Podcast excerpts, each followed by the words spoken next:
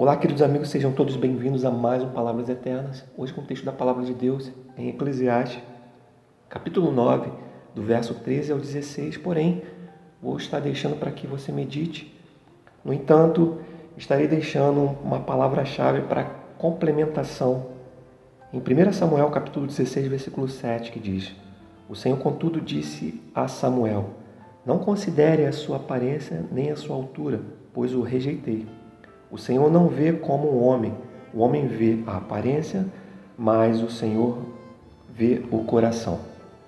Bom, o autor de Eclesiastes nos convida a observarmos o nosso dia a dia, pois continua sendo tentador darmos mais ouvido a alguém poderoso do que a um pobre, ainda que sábio.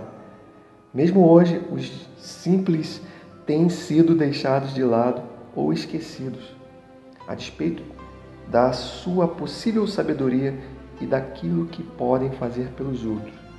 Quantas vezes você não perdeu uma oportunidade só porque a ideia veio de uma pessoa sem importância? Que Deus possa nos abençoar e valorizarmos as boas ideias e, acima de tudo, a não desprezarmos alguém ou alguma coisa olhando apenas para a sua aparência. Como vimos, as aparências enganam. Bom, esta foi mais um, um episódio Palavras Eternas. Que Deus te abençoe.